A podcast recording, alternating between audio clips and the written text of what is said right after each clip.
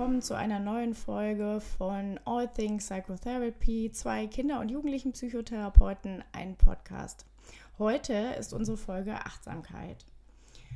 Achtsamkeit ist so ein Thema, da hat man am Anfang, finde ich, ein bisschen gedacht, äh, was ist das denn? Eine etwas neue Sichtweise.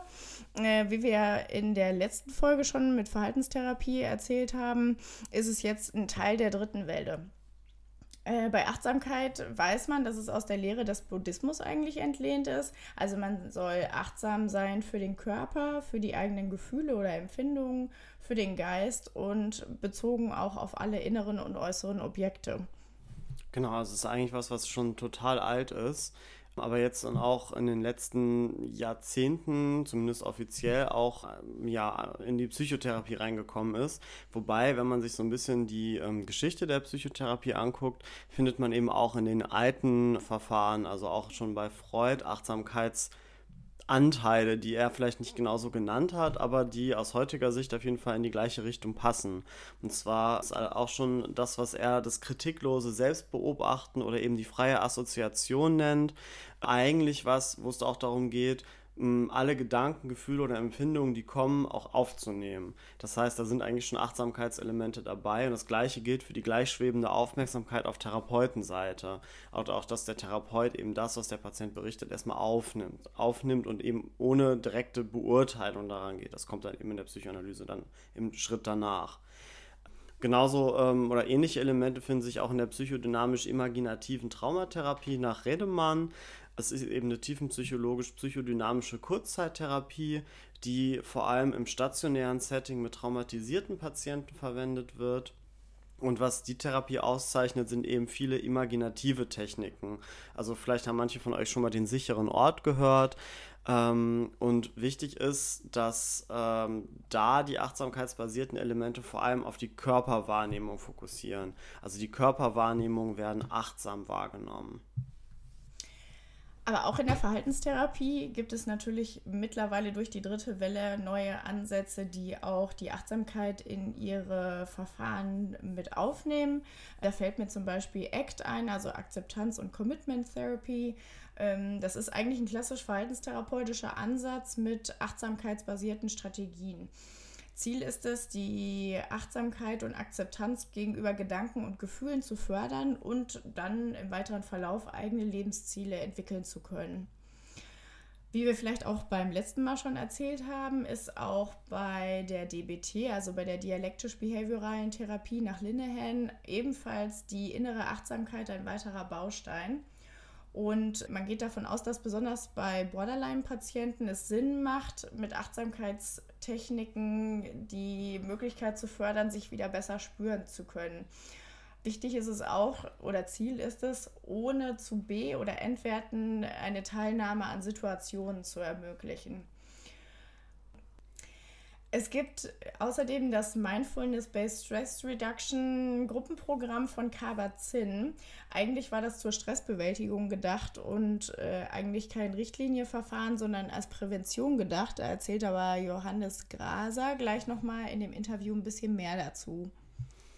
Genau, und gerade eben auch aus der Forschung von Kabat-Zinn und seinen Kollegen, aber auch inzwischen von anderen Forschungsgruppen aufgegriffen, ist es so, dass sich auch empirische Belege aus der Neurowissenschaft finden, die eben Effekte von Achtsamkeit zeigen können.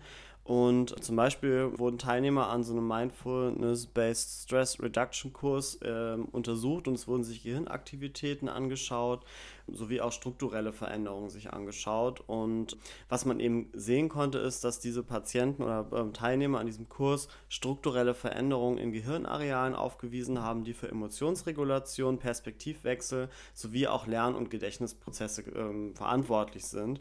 Und eben auch subjektiv konnten die oder haben die Patienten berichtet, dass sie sich sowohl in der Emotionsregulation als auch in ihrer Konzentration und Aufmerksamkeit verbessert haben. Interessant ist auch noch, dass man feststellen konnte, dass bei Achtsamkeitspraxis der Cortisolspiegel gesenkt werden kann und der ist für Stress verantwortlich und das wirkt sich somit auf das Immunsystem aus. Also die Leute haben dann ein besseres Immunsystem, wenn die regelmäßige Achtsamkeitsübungen machen. Und das ähnliche Ergebnisse konnte man auch in Metastudien ähm, zu äh, EEG und auch FMRT mit FMRT-Daten sehen, dass Achtsamkeit eben nicht nur aufs Cortisol, sondern eben auch insgesamt eine positive Wirkung auf psychologische Symptome und damit auch auf Psycholo also psychische Störungen, also Stress, Angst, Schmerzzustände sowie Suchterkrankungen und Depressionen hatten. Das heißt, es scheint auf jeden Fall was zu sein, was auch wirkt. Genau, und dazu haben wir heute für euch ein Interview mit Dr. Johannes Graser von der Uni Wittenherdecke mitgebracht, der dazu jetzt schon seit einiger Zeit forscht und mit Johannes Michalak zusammenarbeitet. Wir hoffen, euch gefällt das Interview und wir haben für euch auch noch eine weitere Folge mit einer Achtsamkeitsübung angehangen.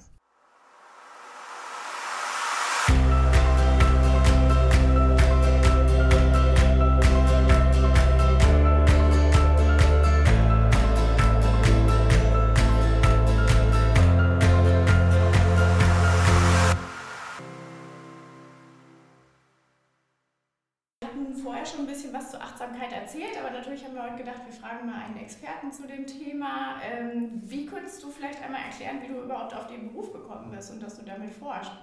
Genau, also ich bin ja ähm, auch Psychologe wie du und habe äh, ganz am Anfang Psychologie studiert, habe das das erste Mal während dem Praktikum äh, kennengelernt, auch äh, von einem Kollegen, der da schon immer so ein buddhistisches Zentrum gegangen ist ähm, und mich dann mitgenommen hat. Das war das erste Mal, dass ich irgendwie dann auch äh, Meditation selber ausprobiert habe. Und ähm, dann auch schon im Studium MBSR, also Mindfulness-Based Stress Reduction, kennengelernt, und da die Übungen auch dann mal regelmäßig praktiziert und fand es wirklich cool so vom Effekt. Dann ganz normal Studium fertig gemacht und dann hat sich eben ähm, gegen Ende die Möglichkeit ergeben, auch zu promovieren mhm. und ähm, auch ähm, in diese Richtung Achtsamkeit, Self-Compassion, also Selbstmitgefühl da was zu machen und da hatte ich dann auch einen Workshop dazu in der Therapieausbildung, fand es sofort cool und dachte, wow, ja, will ich machen. Cool. Ja. Und wer war das, der in Frankfurt geforscht hat? Äh, Ulrich Stangier ist mein Doktorvater. Ach, ja, cool. Ja, genau, der hat zusammen mit dem Stefan Hoffmann aus Boston ähm, da die Idee gehabt, ähm, was zu Loving Kindness und Compassion auch zu starten und äh, ich war dann halt einfach zur richtigen Zeit am richtigen Ort und ähm, durfte da mitmachen. Ach, das ist ja cool. Ja. Und wie bist du dann nach Wittenherdecke gekommen? Genau, da habe ich den Johannes Michalak, der ja eigentlich schon, wenn man so guckt, in Deutschland eigentlich der meist ähm, zitierte oder auch meist publizierende Autor im Bereich Achtsamkeit ist. Und deswegen kann ich den Namen schon, habe den auch schon mal auf einer Konferenz in Trier kennengelernt, nur so äh, beiläufig. Und dann habe ich ihn während der Konferenz in Jerusalem in, auf der EBCT äh, angesprochen. Ähm, da habe ich das erste Mal auch Daten präsentiert von meiner Gruppe, die ich selber gemacht habe, also die mhm. erste Studientherapie, die ich gemacht habe zu Loving Kindness, Compassion bei chronischer Depression. Und ähm, die konnte er dann nicht, also ich hatte einen Vortrag, den konnte er leider nicht anhören, aber ich habe ihm danach die Folien geschickt und ähm, dann sind wir ins Gespräch gekommen, dann bin ich auch mal hier nach Witten hergefahren und haben dann sozusagen was für nach meiner Disc geplant und dann hat sich ein halbes Jahr später schon eine Stelle bei ihm ergeben und dann bin ich quasi hergekommen. Ach, das ist ja cool. Und das hat sich dann noch mit der Promotion auch genau, lassen. Die Daten waren alle erhoben in Frankfurt. Ich musste nur noch schreiben, in Anführungszeichen. Und dann habe ich ähm, noch ein Semester gependelt, mit Lehre hier machen und in Frankfurt wohnen. Und ähm, dann bin ich hergezogen vor zweieinhalb Jahren. Ach krass. Ja, das ist doch eine coole Sache. Ja. Ähm, würdest du selber sagen, das hört sich jetzt gerade ein bisschen so an, äh, dass du jemand bist, der das auch täglich praktiziert? Ich würde nicht sagen täglich, aber schon jeden zweiten Tag. Also okay. ich mache es schon regelmäßig. Ähm, ich finde auch, ähm, man muss unterscheiden zwischen formellen und informellen Übungen. Mhm. Formell ist es wirklich, ich setze mich hin und meditiere eine halbe Stunde. Mhm. Und informell ist, ich praktiziere das im Alltag. Ich glaube, in der Einkaufsschlange oder so. Ja, oder ne, auch, ähm, auch gerade so dieses ähm, Mitfühlende, so das kann man wirklich auch im Alltag gut versuchen zu praktizieren, wenn man sich gerade aufregt, ne? wenn man sich gerade über eine Person aufregt ähm, oder so, dann, ähm, dann ist es wirklich äh, cool, da auch so also informell dran zu gehen. Und ne, also ich kann mal ein Beispiel sagen, also ne, wenn, wenn jemand, wenn man mit einer Person Schwierigkeiten hat, dann ist so diese Sicht aus der Loving Kindness Tradition, sich vorzustellen, ähm, die Person, die bei mir Schwierigkeiten gerade erzeugt oder die bei mir Ärger erzeugt, die die ist eben auch auf einem leidvollen Weg und auf diesem leidvollen Weg erzeugt sie vielleicht auch bei anderen Leid und ähm, macht es vielleicht auch gar nicht absichtlich, aber so dass man da Mitgefühl auch für das Leid der anderen Person entwickelt. Und das finde ich schon eigentlich was stark Transformierendes, wenn man das schafft. Äh, so, ich bin jetzt auch nicht so erleuchtet, dass mir das den ganzen Tag gelingt, aber, ähm, aber ich finde, dass wenn man sich mit diesem Thema auseinandersetzt, mit der Zeit merkt man, dass das, das schon was verändert bei einem. Mhm. Ja, cool. Hast du das auch viel dann ähm, in deiner Psychotherapeutenausbildung irgendwie eingebunden? Oder? In der Ausbildung musst du ja schon eher reine VT eigentlich ja. machen, aber ich habe halt Therapiestudien auch gemacht mhm. ähm, in Frankfurt und ähm, da, also halt wirklich explizit als Studientherapie ähm, und dann eben in der Gruppe Leuten mit chronischer Depression das beigebracht. Cool, magst du das mal ein bisschen genauer schildern? Also ähm, was so bei deiner Forschung ähm, so die Hauptschwerpunkte waren und ja. was da so rausgekommen ist? Genau, also jetzt ähm, da in Frankfurt diese äh, Gruppentherapiestudie, das waren eben, wie gesagt, Leute mit chronischer Depression, also Leute, die mindestens seit zwei Jahren an depressiven ähm, an Depressionen leiden äh, und aber nicht, darf man nicht verwechseln mit der rezidivierenden Depression, die zwischendurch wirklich auch remittiert, also symptomfrei äh, wieder wird. Die ähm, chronische Depression, die ist wirklich also dauerhaft äh, und belastend und den Leuten geht es auch wirklich ähm, nochmal schlechter, auch was Prognose angeht, Ansprechen auf Therapie, äh, Suizidalität, ähm, dauerhafte Arbeitsunfähigkeit, also Leute mit chronischer mhm. Depression, das ist schon eine Gruppe, denen es einfach, muss man schon sagen, schlecht geht und die auch noch so ein bisschen als schwerer behandelbar galt. Es gab 2010 die Meta-Analyse von Kolpers und Kollegen, die, ähm, die haben halt echt nur einen kleinen Effekt von äh, den standardpsychotherapeutischen Verfahren auf chronische Depressionen mhm. gefunden. Und es gibt dann, ähm, es gab dann eigentlich so zwei Verfahren, die, die besser ähm, da waren. Das waren einmal die achtsamkeitsbasierten Verfahren, mhm. MCT, und einmal dieses sogenannte CBAS, das ist Cognitive Behavioral Analysis System Psychotherapy. Ja. Das ist ein langer Titel, das ist eigentlich so eine Mischung, finde ich, aus VT und Tiefenpsychologie, sehr ähm, starkes Übertragungskonzept auch mit da drin, mhm. oder also ein interpersonelles Konzept. Ähm, und ja, und ich habe dann eben versucht, sozusagen die, die Therapie ähm, auf, äh, in diesem achtsamkeitsbasierten Bereich nochmal für chronisch depressive Menschen ähm, zu verbessern. Und da haben wir dann ähm, vier Wochen Achtsamkeit, vier Wochen ähm, äh, Compassion und vier Wochen Loving Kindness, also drei mhm. Module gemacht. Mhm. Genau. Und ähm, dann auch nochmal eine Follow-up-Phase und vorher auch nochmal eine Kontrollphase, also, die, also eine Wartebedingung. Genau. Und dann kam halt raus, dass ähm, die Depression in einem, zum Postzeitpunkt in einem, in einem mittelgroßen Effekt reduziert werden konnte, also schon größer als die Meta-Analysenergebnisse von Kolbers und Kollegen. Mhm. Und dann zum Postzeitpunkt war es dann sogar fast ein großer Effekt. Ach cool. Ja, also nee, zum Follow-up-Zeitpunkt, also nochmal drei Monate später. Okay. Genau, also das war, war muss man schon sagen, das, das hat ne, besser geklappt als viele vorher berichteten Ergebnisse. Aber man muss auch sagen, das hat es noch nicht eine chronische Depression sofort geheilt. Also mhm. das waren zwar starke Effekte in der Reduktion der Depressivität, aber ähm, ich habe dann auch einige von denen noch im Einzel weiter behandelt mit normaler VT oder dann auch noch CBS mhm. noch angeboten. Ja. Und dann wurde es auch nochmal besser, ne? aber es war wirklich ein sehr guter Einstieg in eine Behandlung, die auch was gebracht hat. Ist natürlich auch ökonomisch, wenn du gleich zwölf oder elf Leute gleichzeitig versorgen kannst in einer mhm. Gruppe, kannst du mehr Leuten eine Therapie anbieten. Und dann muss man aber schon nochmal schauen, also ungefähr die Hälfte hat auch nochmal weiter Einzeltherapie dann auch benötigt und das haben wir dann auch angeboten. Okay. Ähm, mir fällt dir, also natürlich dürfen wir jetzt keine Namen nennen, aber fällt dir jemand ein, den du dann noch weiter behandelt hast und wie es danach dann auch noch weiterging bei dem oder der? Das, äh, das, ähm, ne, das sind dann halt andere Themen, die dann auch noch, die dann nicht so gut da behandelt werden können. Das ist zum Beispiel so, so Emotionsregulationsthemen mhm. können es dann auch sein. Äh, ich will jetzt auch nicht so wirklich so ins Detail gehen, weil Ne, das, das wäre einfach datenschutzmäßig schwierig. Aber es gibt, Aber es gibt natürlich Themen, die, die da vielleicht noch nicht ähm, komplett ne, behandelt waren. Mhm. Ja. Ähm, muss man ganz klar sagen, es ist kein Allheilmittel, ne, diese Art von Therapie. Aber ein Ansatz. Ne? Genau, auf jeden Fall. Baustein. Ja, genau. Mhm. Ja. Ähm, hatten die das auch dann weiter äh, in den Alltag eingebaut, dass sie das irgendwie... Ähm genau, das versucht man, das ist ja auch eh, das wissen wir ja auch, ne, das ist ziemlich wichtig auch, dass halt auch zwischen den Sitzungen was passiert bei den Leuten, nicht mhm. nur in der einen Stunde, die man die Leute sieht in der das Und ähm, ja, das war auch wirklich gewünscht von uns, dass die am Tag eine halbe Stunde üben. Okay, pro Tag. Und das haben die auch gemacht. Ja, nicht ganz eine halbe Stunde, wir haben es auch gemessen, aber ähm, die haben schon alle, also die meisten regelmäßig geübt und ähm, das war dann auch eigentlich schon okay von den Übungszeiten. Okay. Ja. Weil da gibt es ja jetzt mittlerweile auch Möglichkeiten, das irgendwie App unterstützt ja. zu machen oder so. Das war damals wahrscheinlich noch nicht so. Nee, das war damals noch nicht so. Es gab vielleicht schon Headspace, ähm, was ja heute, glaube ich, so das Größte Voll, ist. Oder? Ja, Headspace oder Kram. Mhm.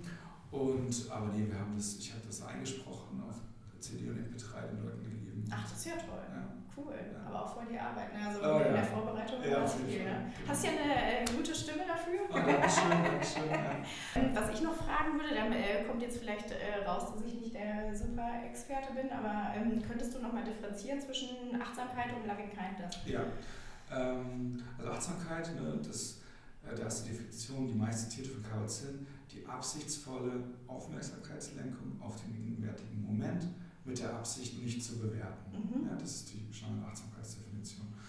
Ähm, Loving Kindness ähm, und Compassion muss man auch mal trennen. Also Loving Kindness ist sowas wie ein Wohlwollen für mich selbst und andere, ein leidfreies und glückliches Leben ne, zu, zu haben. Ja. Und Compassion, das, und deswegen macht es auch ein bisschen schwieriger für Patientinnen und Patienten am Anfang, wenn sie damit in Kontakt kommen, ist ähm, wirklich auch der mitfühlende Umgang mit wahrgenommenem Leid. Also die Definition von Mitgefühl ist ähm, die ähm, Aufmerksamkeitslenkung oder die, das, die Sensitivität vor, gegenüber Leid bei sich selber und anderen mit der Motivation, an diesem Leid was zu verändern oder es zu verringern. Mhm. Also es ist nicht nur das ähm, emotional, also nicht nur so eine, ähm, so eine empathische Reaktion, sondern es hat wirklich auch einen Handlungsaspekt dass ich dann auch dieses Leid, was ich wahrnehme, bei mir selbst oder anderen verringern möchte. Mhm. Und es wird explizit auch nicht die Unterscheidung zwischen selbst und anderen gemacht.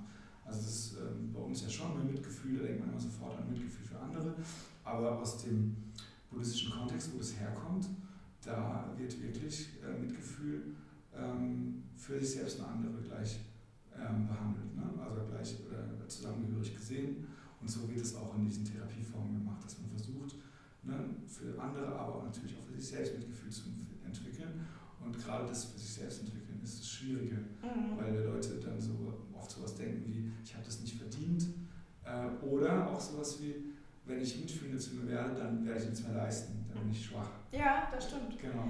Das hatte ich Ähm, jetzt auch schon Mal. Genau. Und da, soll ich vielleicht mal erzählen, wie man damit umgeht? Total gerne, Ja. das wäre für mich eine riesen genau, also ne, das, das würde man sogar wirklich klassisch kognitiv verhaltenstherapeutisch auch disputieren, dass man erstmal fragt, okay, also Sie denken, wenn Sie jetzt nichts mehr leiden, äh, wenn Sie äh, netter zu sich sind, freundlicher zu sich sind, dann hilft äh, dann, dann Verwenden Sie quasi, dann leisten Sie nichts mehr, Leisten Sie okay.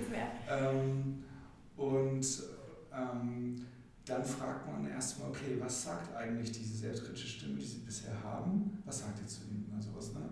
Streng dich an, du Loser, du bist nichts wert, wie, wie du es machst. Das wird alles nur schlimm, wenn du, ne? und so weiter. 80 Prozent sind nicht ausreichend. Ja, genau. Genau. Und dann fragt man, okay, viel, was löst das an? Was löst es aus bei Ihnen, wenn Sie sagen, so, ne, streng mal ein bisschen mehr an, du Loser? Dann meistens sowas wie Anspannung, Angst, vielleicht auch Niedergeschlagenheit. Ne? Mhm. Ähm, und dann kann man eben wieder fragen, okay, hilft diese Niedergeschlagenheit wirklich dabei, mehr zu leisten? Ne? Also das, das dann so, äh, hm, vielleicht nicht. Ja, genau. Und dann kann man es mal ausprobieren, okay, versuchen Sie es mal mit diesem anderen Umgang und dann, dann schauen wir mal, ob das denn wirklich so ist. Mhm. Also es ist wirklich eigentlich klassisch. Klassisch VT, ja. Genau. Aber ähm, genau, also man guckt ganz genau eben, was ähm, eigentlich der bisherige Umgang auswirkt und ob das dann wirklich halt hilft, Mhm. äh, mehr zu leisten, äh, was die Leute erleben. Ja, super Idee. Ja. Ähm, ich hatte da auch mal überlegt, ob man da ähm, schematherapeutisch irgendwie noch mitarbeiten kann. Und das ist der eine der innere Kritiker und was will der innere Kritiker? Und dann wäre man ja auch wieder bei der klassischen VT. Ja, das ist auch was, was in diesen Compassion-Ansätzen ziemlich gemacht wird. Also man muss nochmal unterscheiden, finde ich, ähm, Loving Kindness ist einfach eine uralte buddhistische Meditationsart, Loving Mhm. Kindness Meditation. Und bei diesen Compassion-Ansätzen, da gibt es wirklich klinische Interventionen. Also das ist, ähm, hat zwar schon auch seinen Ursprung darin, aber der Paul Gilbert, den ich für sehr ein super therapeutisches Vorbild halte, ähm, der hat wirklich, ähm, also war jahrelang auch Depressionsforscher und Therapeut in England und hat dann eben angefangen, dieses hat er zum Beispiel gemerkt, dass diese kognitive Verhaltenstherapie, dass die Leute zwar ähm, alternative Gedanken gelernt haben, ne, aber die immer noch einen total harschen Ton zu sich gesagt haben. Ja. Also, so weißt du, sowas für, du weißt doch, dass du kein Versager bist, so Idiot. Aber ne, also so der Gedanke war positiver, aber er war noch total harsch, also war immer noch sehr kühl. Der Ton. Genau. Und so hat er angefangen, quasi darauf zu achten, ah, okay, vielleicht ist auch dieser, dieser Ton, mit dem ich mir das sage, wichtig. Mhm. Vielleicht sollte der mitfühlender sein. Mhm. Und er hat es dann wirklich auch mit Leuten, mit schwerkranken Patientinnen und Patientinnen in Akutkliniken erarbeitet. Und die haben es dann erstmal auch so, Mr. Gilbert, that's rubbish. Und so, die haben es total zurückgewiesen. Bis dann hat es halt so lange ähm, ne, versucht zu verbessern, bis man auch sagen konnte, okay, diese Interventionen sind wirklich auch für Leute mit schweren psychischen Erkrankungen äh, anwendbar. Und ähm, das habe ich dann eben auch schon während meiner Therapieausbildung immer so oft, wie es ging, versucht bei ihm halt auch in England Workshops zu machen. Und fahre da auch einmal im Jahr hin auf die Konferenzen Ach, cool. zu ähm, Compassion, sind einmal in England oder in, dieses Jahr in Schottland. Ähm, genau, also das habe ich dann einfach irgendwie so gepackt. Ähm, ich finde es eh immer ein gutes Zeichen, wenn ein, irgendeine Therapieform so auch, wo, man irgendwie von den Inhalten so ergriffen ist, dass man denkt, oh wow, das ist mhm. cool, ja. das will ich besser können. Und das war bei mir total so in diesem Bereich. Toll, wenn man für was brennen kann. Ja, genau. Also, ja. Ähm, wir hatten ja auch überlegt, ob man irgendwie gucken kann, also welche Störungsbilder würdest du sagen profitieren mhm. davon? Das hört sich ja jetzt gerade so an, ähm, als würden da eigentlich fast alle davon profitieren. Ja, also ich habe genau, dazu habe ich auch eine Übersichtsarbeit geschrieben. Ähm, das war eine weitere ähm, Publikation aus meiner Doktorarbeit. Mhm. Ähm, genau. Und ähm, dass ich mal geguckt habe, was gibt es eigentlich schon für Studien ähm, zur Behandlung von psychischen Erkrankungen mhm. mit Compassion Intervention, Intervention und Loving Kindness Intervention. Mhm. Und ähm, es gab jetzt sieben RCTs, also randomisiert kontrollierte Studien und ich glaube so 19 noch unkontrollierte Studien. Und ähm, die, Studie, äh, die Störungsbilder, bei denen es hilfreich ist, sind zum Beispiel Borderline, Trauma, Schmerzen, Essstörungen, Angststörungen, Depressionen. Also ne, das ist eigentlich ziemlich breit. Mhm. Ja, ähm, ich hatte noch was gelesen, auch bei Suchterkrankungen. Mhm. Da weiß ich aber nicht, ich habe es nur gelesen. War das echt eine, ähm, also die, die war auf jeden Fall noch nicht mal über Arbeit drin. Ah, okay. Also das ist was Neues vielleicht, kenne ich jetzt noch nicht. Ähm, also was jetzt noch neu ist, wo ich weiß, dass es auch gemacht wird, ist zum Beispiel bei, bei Leuten mit ähm, so schweren körperlichen Erkrankungen, bei Krebs, ne, dass, dass da eben auch hilfreich sein kann, so diesen mitfühlenden Umgang ähm, mit sich selbst. Also Schmerz allgemein vielleicht. Genau, ja. Ähm, genau, ich weiß noch, stimmt mit Sucht, da weiß ich, dass da gibt es eine australische Forschergruppe, die, die mischen so Compassion mit Motivational Interviewing. Ah, okay. Das könnte sein, ne? aber jetzt so dieses klassische ähm, Compassion Focused Therapy nach Gilbert, das hatte ich damals noch nicht gefunden, dass es da was bei Sucht gibt. Okay, interessant. Ja. Gut, das kommt jetzt bei Kindern und Jugendlichen hoffentlich auch nicht so oft vor mit der Sucht, aber was würdest du sagen, ähm, was würde Sinn machen bei Anwendung von Kindern und Jugendlichen? Hast du da eine Idee, oder, weil du ja eigentlich eher mit Erwachsenen irgendwie forscht? Oder? Genau, also ich finde, also was man sagen kann, ist, dass ähm, es ist eigentlich schon ein transdiagnostischer Ansatz für Leute mit starker Selbstabwertung und Scham. Mhm. Ne? Also Scham sowohl gegenüber der eigenen Person, aber auch gegenüber den eigenen Symptomen kann es sein. Da würde ich immer sagen, es ist äh, sinnvoll, Compassion anzuwenden. Darin kann es eher noch bei, bei Leuten, wo, wo man äh, sich wünschen oder wo man denken würde, ja, die ist, da ist vielleicht so ein gutes, ähm, guter Umgang mit der Symptomatik schon da, aber vielleicht, dass dann noch positiver Effekt jetzt noch helfen würde, da würde ich Loving Kindness anwenden. Mhm. Genau. Ähm, und bei Kindern oder gerade auch Jugendlichen, da würde man ja auch sagen, da ähm, ne, gerade die Pubertät ist ja eine Phase, wo man mit Selbstabwertung und Scham auch zu kämpfen hat. Ja. Und dass es dafür total hilfreich sein kann. Auf jeden Fall.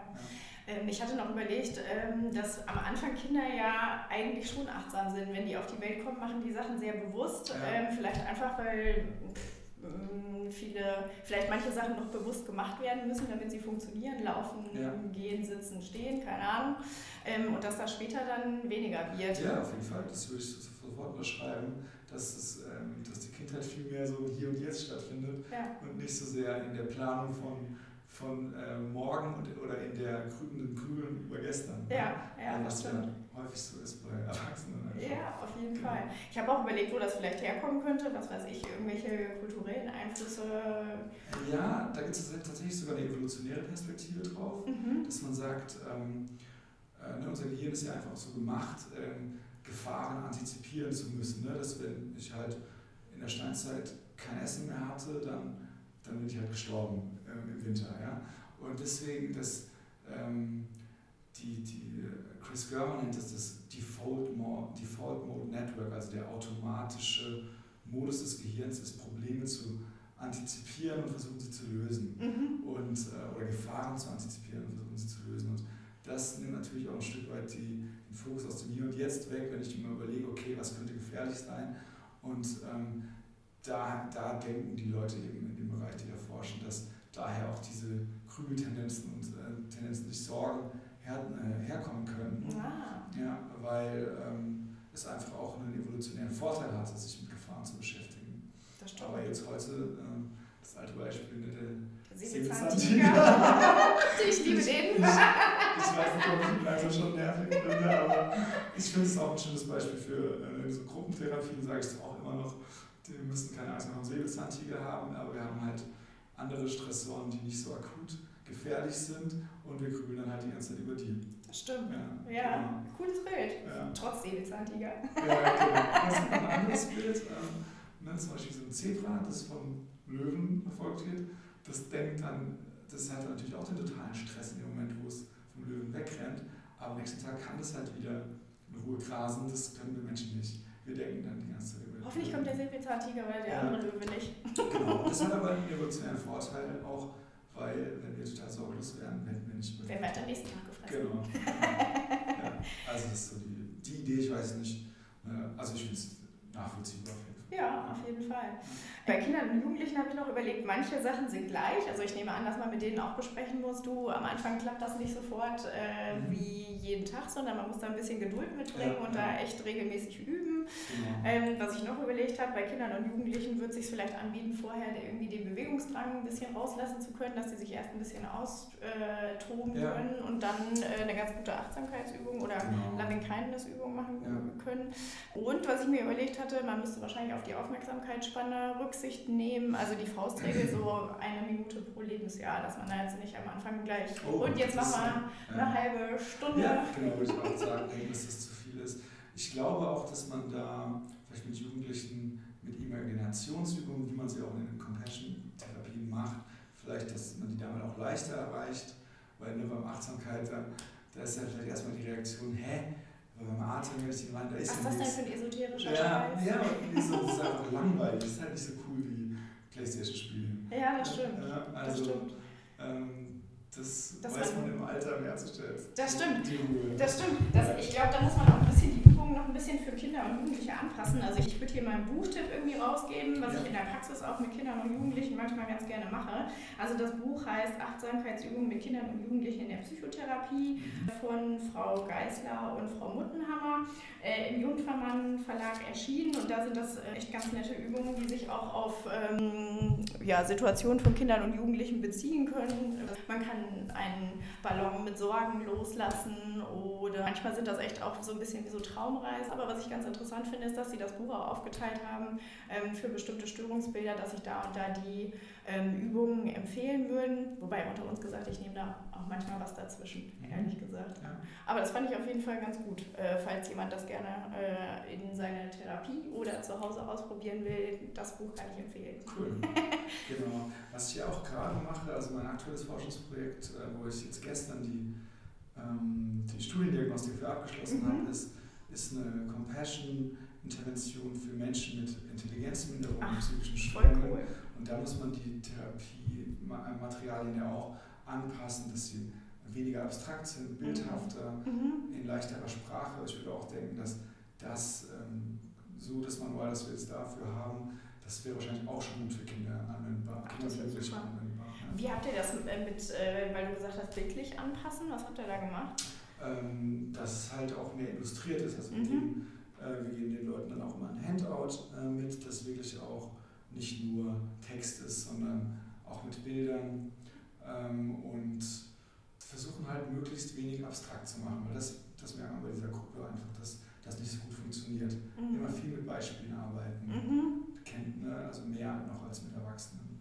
Und wie seid ihr auf die Stichprobe gekommen? Also das ist ja auch eine interessante Idee. Mhm. Das ist halt äh, auch eine ähm, Population, die halt sowohl unterversorgt als auch unterforscht ist.